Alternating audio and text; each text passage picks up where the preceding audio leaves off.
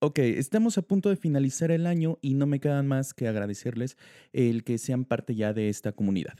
Ya somos eh, escuchados en más de 10 países, eh, no sé cómo llegamos a eso, pero me hace muy feliz, no lo pensé como, como que fuera a llegar a esa magnitud, pero de verdad agradezco mucho, mucho, mucho su apoyo y pues bueno, seguimos creciendo y seguimos haciendo lo que podemos para hacer crecer justamente este, este programa y pues bueno, que nos estemos integrando poco a poco siempre. Eh, como saben, eh, este podcast está pensado más en recabar opiniones, recabar este, experiencias, puntos de vista. No es para nada decirte o darte un consejo de lo que tienes o no tienes que hacer en el mundo de la danza. Es más bien nada más tener como un punto de encuentro, un punto de conexión y que puedas tener una referencia acerca de, de pues a lo mejor de algo que te está pasando y todas las cosas buenas o que sientas eh, que te sientas identificado o que quieras ocupar, justamente es para eso. Ocúpalas, lo que te sirva, todo lo que te sirva, ocúpalo en tu vida como bailarín, en tu vida como artista y lo que no te sirva, no te preocupes. Hazlo bolita y deséchalo, ¿ok? Eh, bueno, en este episodio vamos a retomar algunos temas que principalmente me plantearon por redes sociales, eh, más puntualmente en Instagram, que es donde me muevo más. Eh, recuerden seguirme en arroba R2D2Dancer. Ahí generalmente estoy como siempre muy pendiente de, de las cosas que me escriben y de los, de los mensajes directos. Este podcast es una producción de Acúbica.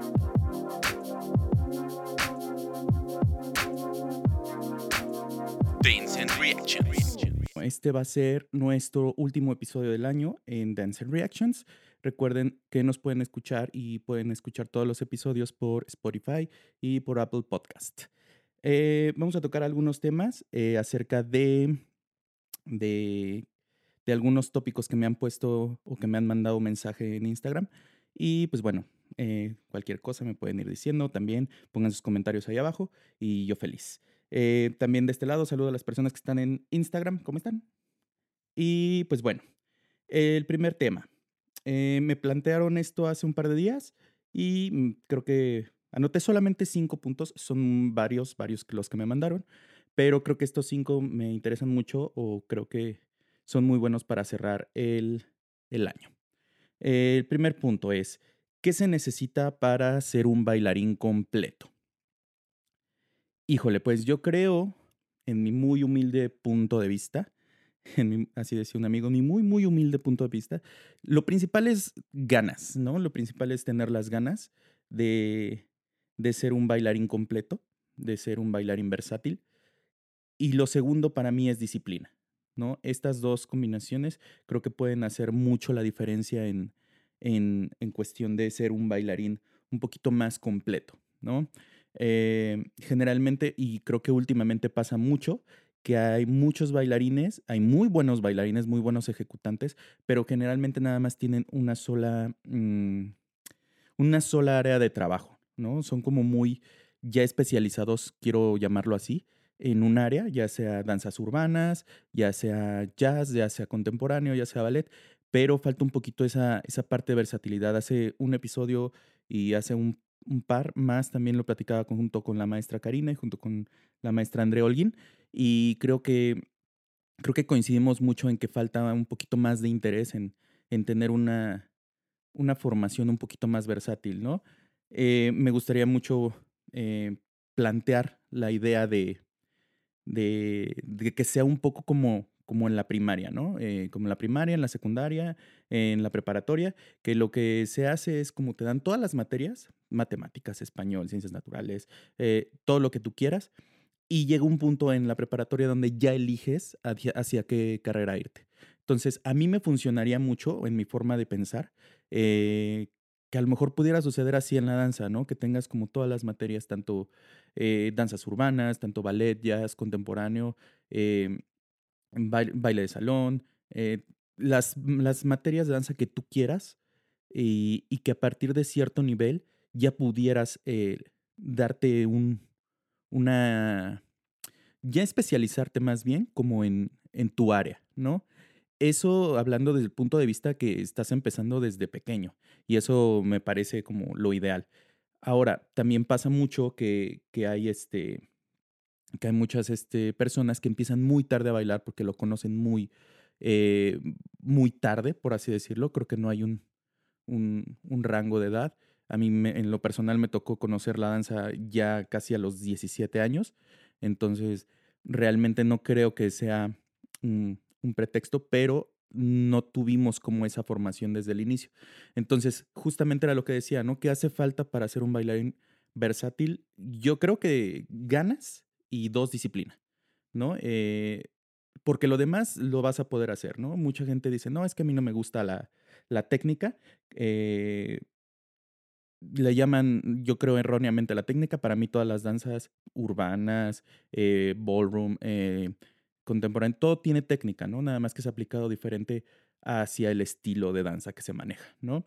Entonces yo creo que con esas dos, disciplina y, ganas, yo creo que se podría esto. Eh, déjenme leo un poquito de lo que me está pasando aquí en Instagram. Hola a todos los que están conectados. Saludos desde Ocotlán, Jalisco, México. Yeah. Saludos, chava, ¿cómo estás? Tan, ¿cómo andas? Eh, y pues bueno, eh, son saluditos. Eh, vamos a ir con el segundo punto. Los bailarines que quieren competir sin tener clases de entrenamiento.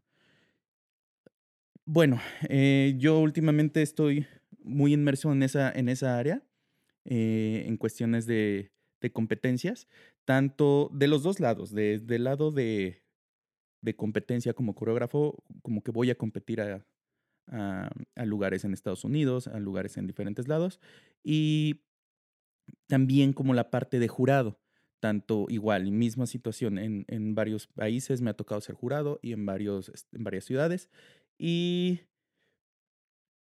Harvey, ahorita checamos, ahorita checo esa pregunta, está muy buena. Eh,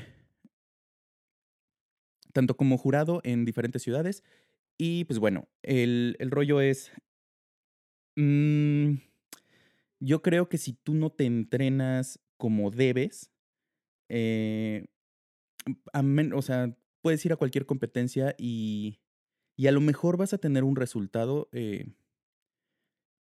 vamos, en el podium dirigido a tu nivel, ¿no? Que ahora también era lo que decía hace, hace, un, hace un tiempo, hay competencias, he visto muchas competencias en todas partes del mundo, porque se da en todas partes del mundo, que vas y nada más por el solo hecho de ir, ya tienes asegurada una medalla. Eh, yo creo que más bien depende mucho de, de a qué le tiras tú como coreógrafo a ir a competir y, y sobre de eso cómo le exiges a tus, a tus bailarines, a tus alumnos, a, a tus intérpretes, ¿no? Yo creo que si una persona no puede... Eh, entrenar como se debe, es también porque la parte de la dirección está, no es que esté mal dirigida, pero a lo mejor no le interesa tanto. Este, entonces no les da esa disciplina de entrenar para poder competir. Creo que ahí está el problema en, en general. Eh, en mi caso particular, a mí me interesa que entrenen muchísimo porque pues, es la base de todo. Porque si voy a montar algo, una coreografía o algo así, este, pues no me, Mm, si no tienen el nivel, no me la van a poder sacar o lograr como yo quisiera. Entonces, creo que es muy importante, al menos para mí, es algo muy importante, que estés entrenado para poder competir. Eh, pues bueno, eso es, eso es algo que, que en mi muy particular punto de vista creo que puede ser. Eh, déjenme checo aquí algo que me están escribiendo en, en el Instagram. Tania, ¿cómo estás, Tania? Te mando un abrazote. Eh, tu dictador, de acuerdo contigo. Muchísimas gracias por estar acá. Te extraño mucho, sabes que te quiero mucho y pues este veo que andas bien movida en con Jimena Sariñana, andas muy muy atrevida. Este, obviamente es un trabajo que tú te lo has ganado y obviamente es por algo estás ahí, ¿no? Le mando un saludo a Tania Ibarra. Eh, chequen su trabajo también. La van a encontrar en Instagram como, como arroba tam.ibarrae. Búsquenla, es súper buena. Eh, tengo muchísimos años de conocerla, entonces échenle un vistazo a lo que hace. Es una persona increíble y eso hace que se repercuta y que se vea justamente reflejado en su trabajo. Eh, Harvey EX. Ahorita voy a retomar un poquito las preguntas de, Instagram porque creo que están haciendo preguntas importantes. Eh, bueno, vamos con el siguiente tema y ahorita retomo justamente lo que está sucediendo en Instagram. bailarines entrenando en otro país del cual no hablan el idioma. Uf, esa es muy buena, muy buena. Eh, nos la manda justamente eh, una persona eh, que ha estado, bueno, él, él, es mexicano y actualmente está en Houston. Está entrenando en, en Surreal junto con la compañía de Andrew Baterina. Andrew Baterina es un amigo mío también desde hace ya un buen rato. Y pues bueno, él se fue a entrenar, dejando todo. Él es de Ciudad Victoria, de Tamaulipas. Y actualmente está haciendo cosas increíbles, increíbles. Está bailando. Es un chavo que siempre ha tenido talento. Y creo que es de aplaudirlo porque realmente dejó todo. Y a veces sin saber el idioma, llega, llegó en ceros, por así decirlo. Y se ha estado abriendo abriendo camino, ¿no? Ahorita justamente con la compañía de, de Andrew Baterina en Surreal, eh, han estado ganando competencias como World of Dance en diferentes ciudades.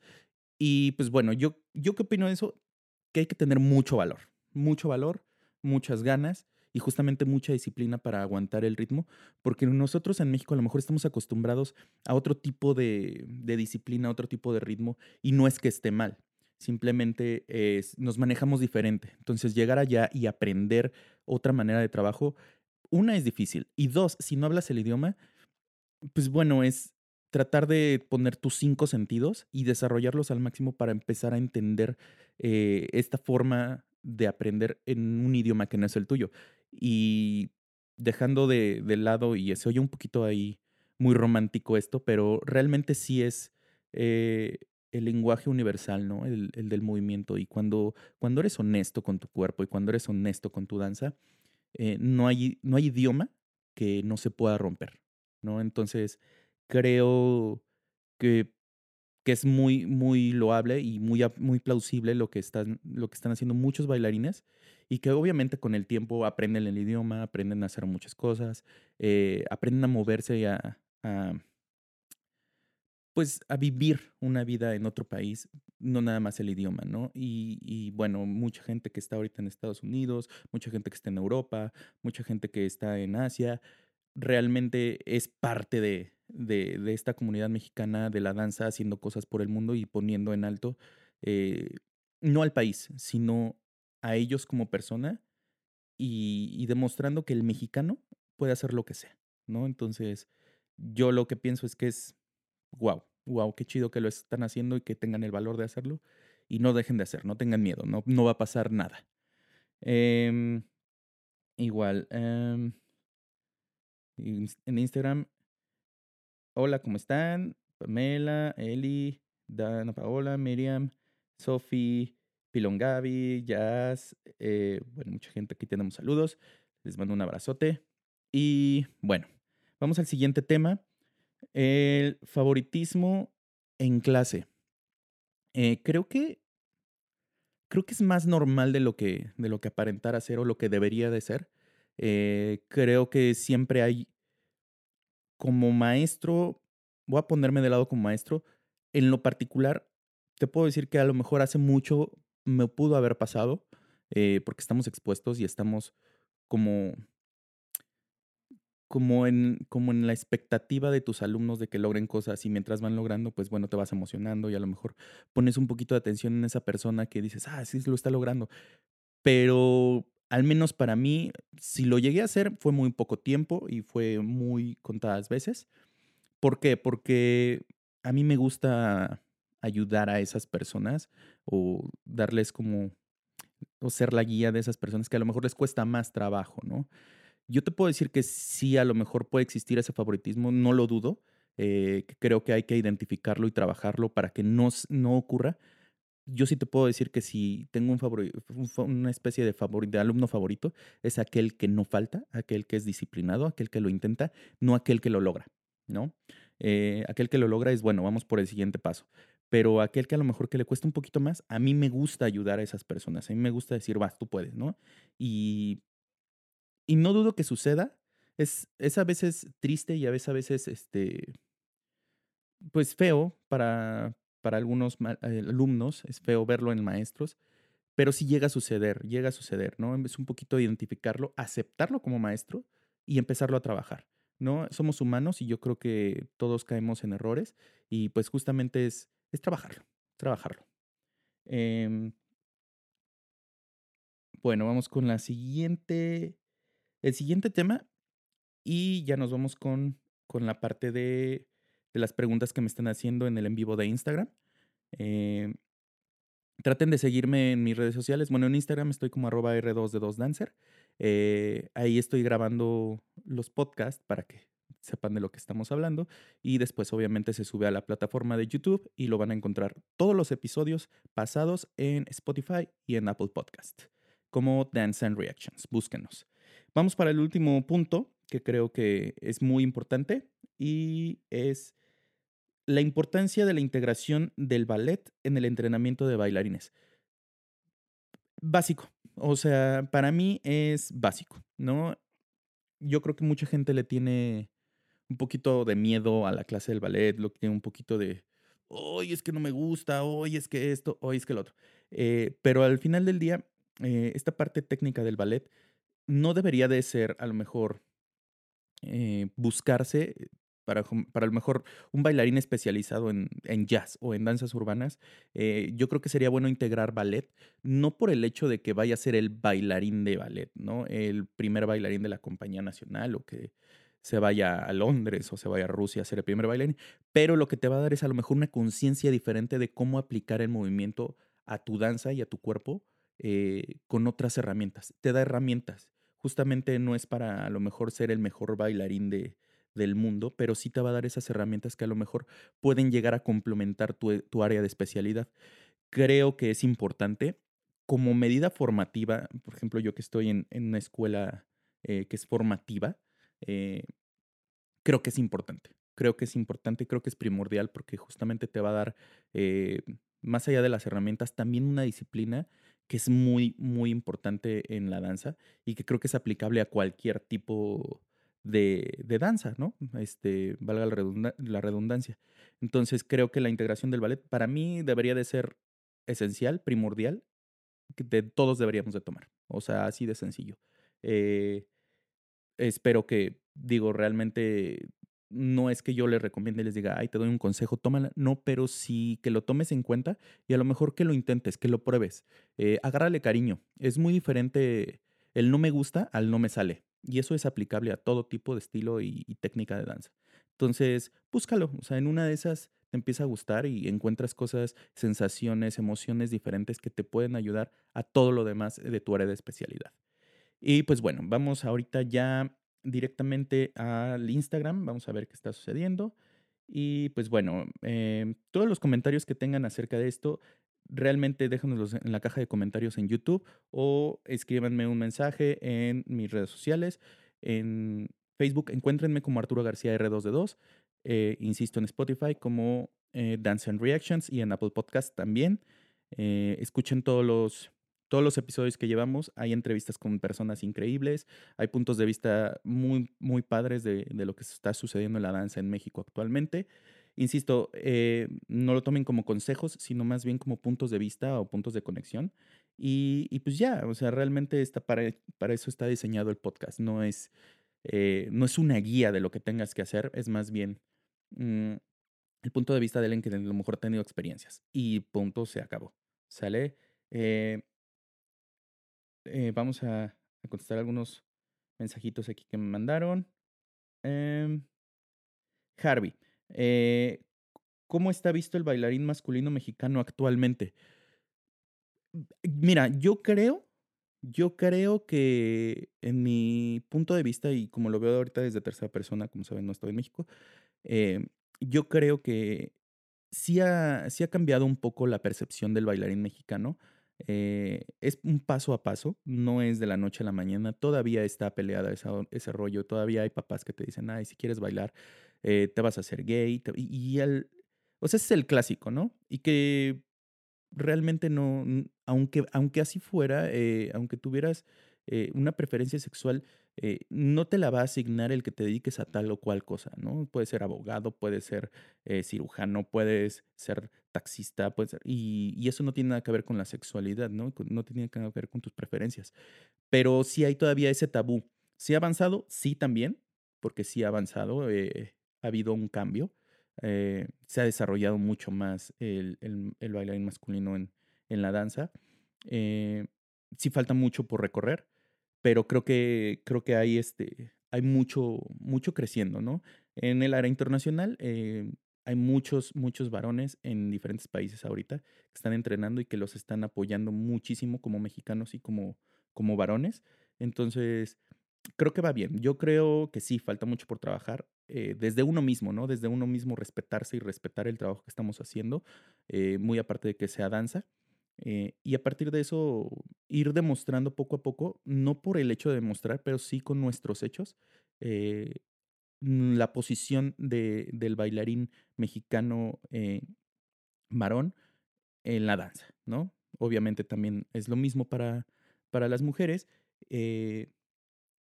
pero bueno, mm, eso es ahorita mm, al menos lo que yo pienso. Espero que, que responda un poquito a tu pregunta, Harvey. Y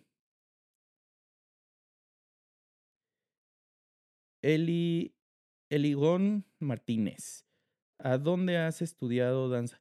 Híjole, ahí va. eh, yo empecé en una escuela eh, hace mucho, eh, la primera escuela que se llamaba Danza 3, hace muchos años, eh, estaba por Pedregal, donde me tocó tomar clase con maestros increíbles, Alejandro Lobo, Karina Hernández, mm, Mario Frías, eh, Miguel Marín, eh, Armando Pérez, Talia Loaria, Sandra Yáñez, espero no olvidar a nadie, la maestra Guillermina Gómez, el maestro Mauricio Rendón, todavía me tocó, este, híjole, varios, Enrique Alamillo, em, ¿quién más? ¿Quién más? Justamente en esa época, Danza 3 tenía unos maestros, wow, eran como los top en ese, en ese momento.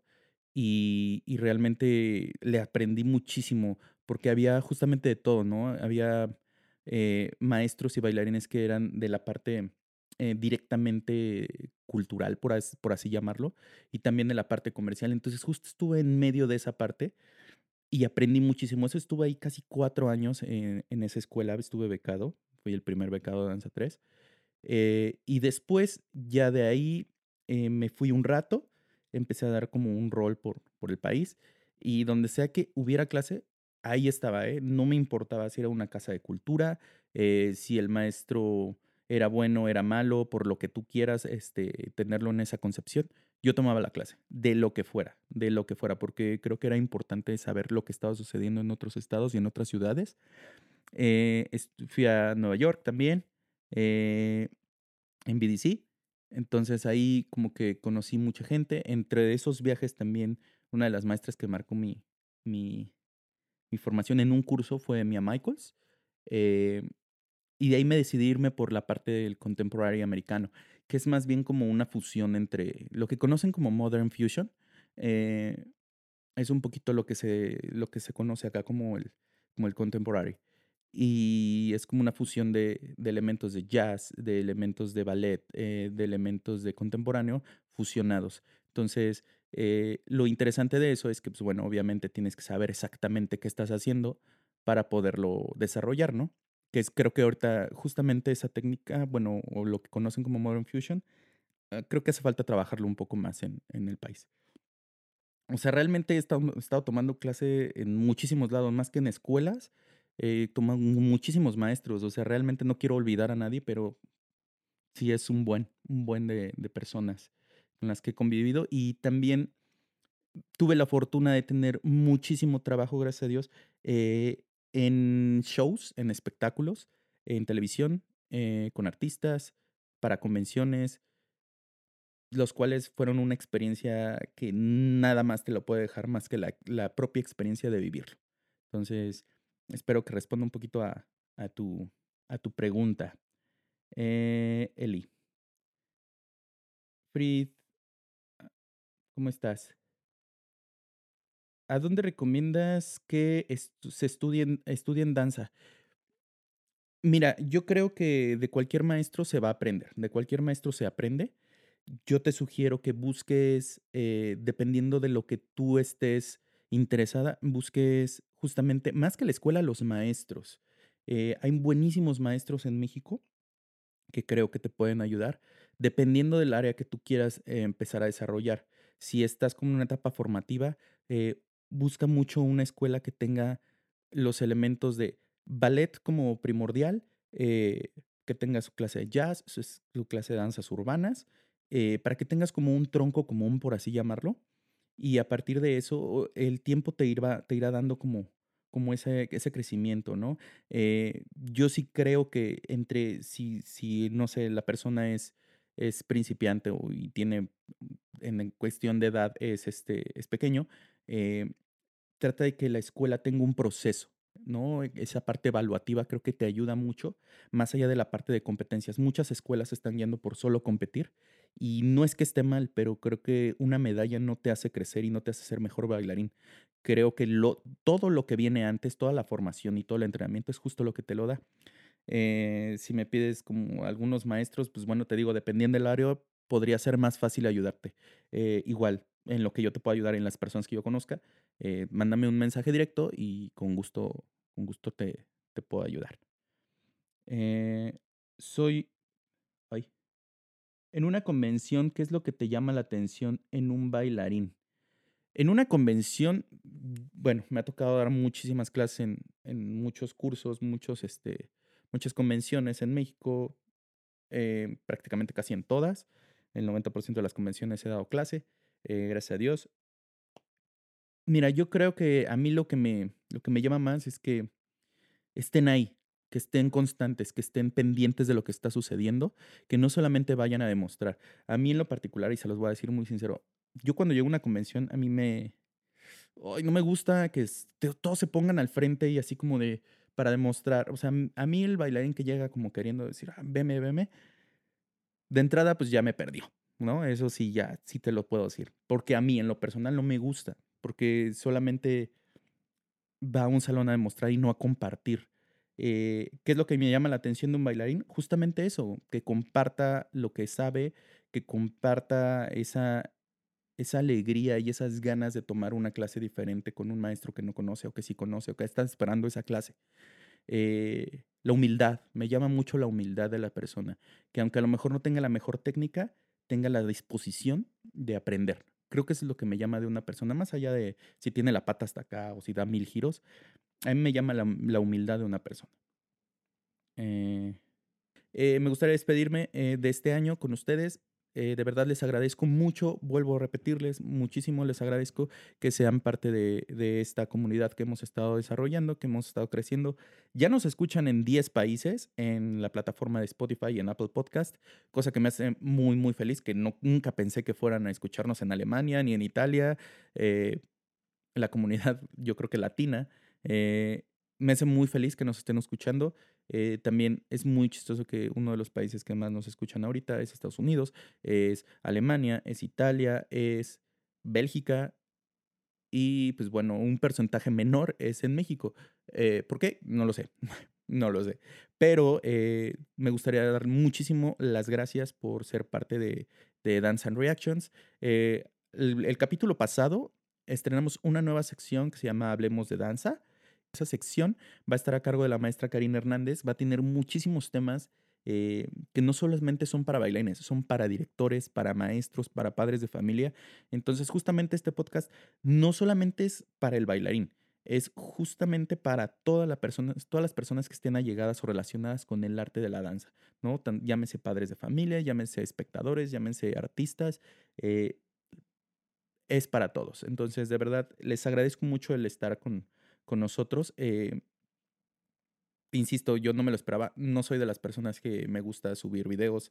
Eh, si no subía videos de mis, de mis coreografías a YouTube, pues ahorita el hacer esto de un podcast y ahora justamente estar ya disponible en YouTube, eh, también es un poco nuevo para mí, diferente. Espero que, mm, que les guste, que apoyen el movimiento y realmente me gustaría mucho este, que todas las, todos los comentarios, créanme que son bienvenidos. yo no me considero ningún influencer, ningún youtuber. Al contrario, estoy haciendo esto como, como un punto de conexión y ojalá que, les ayude en medida de lo posible. Eh, a mí me está ayudando mucho, estoy aprendiendo mucho con ustedes, eh, con todas las personas que, han sido parte o que están siendo parte de este podcast.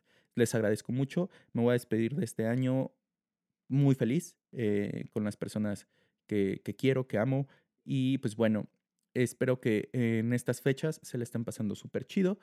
Y pues bueno, muchísimas gracias por, por todo. Este año ha sido mágico, he aprendido muchas cosas, muchas son gracias a ustedes también, tanto como alumnos en los que han estado en mis clases, como, como asistentes, como de todo, en todas las ciudades que he estado viajando, dando clase, con el podcast, con los maestros que he convivido, eh, con la casa productora. Quiero decirles que vienen cosas muy padres para el 2020. No puedo adelantarles mucho, pero viene Mexican Dance Team, que es el primer web reality show, que es una producción de, de Acúbica junto con Compose Producciones, eh, que se están haciendo cosas que no se habían hecho en México. Entonces, vienen cosas padres, vienen cosas padres, ya estarán enterándose. Creo que, que estamos haciendo algo diferente y esa es la, y esa es la, la mecánica y la idea de, de, esto, de hacer este podcast.